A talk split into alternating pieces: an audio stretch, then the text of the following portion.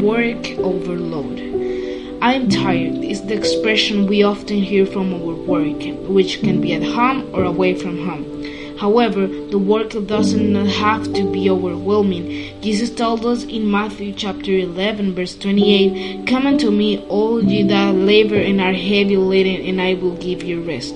Don't miss important moments in your life with your family due to overwork. I will not make you later regret the time you did not enjoy with them. Says the word of God in Ecclesiastes chapter 4 verse 6. Better is a handful with quietness than both the hands full with travel and vexation of spirit. What good is working so much if that is taking you away from your family relationship and it steals your inner peace many times? Jesus can balance your burdens. Rest in Him, let into your life and your home.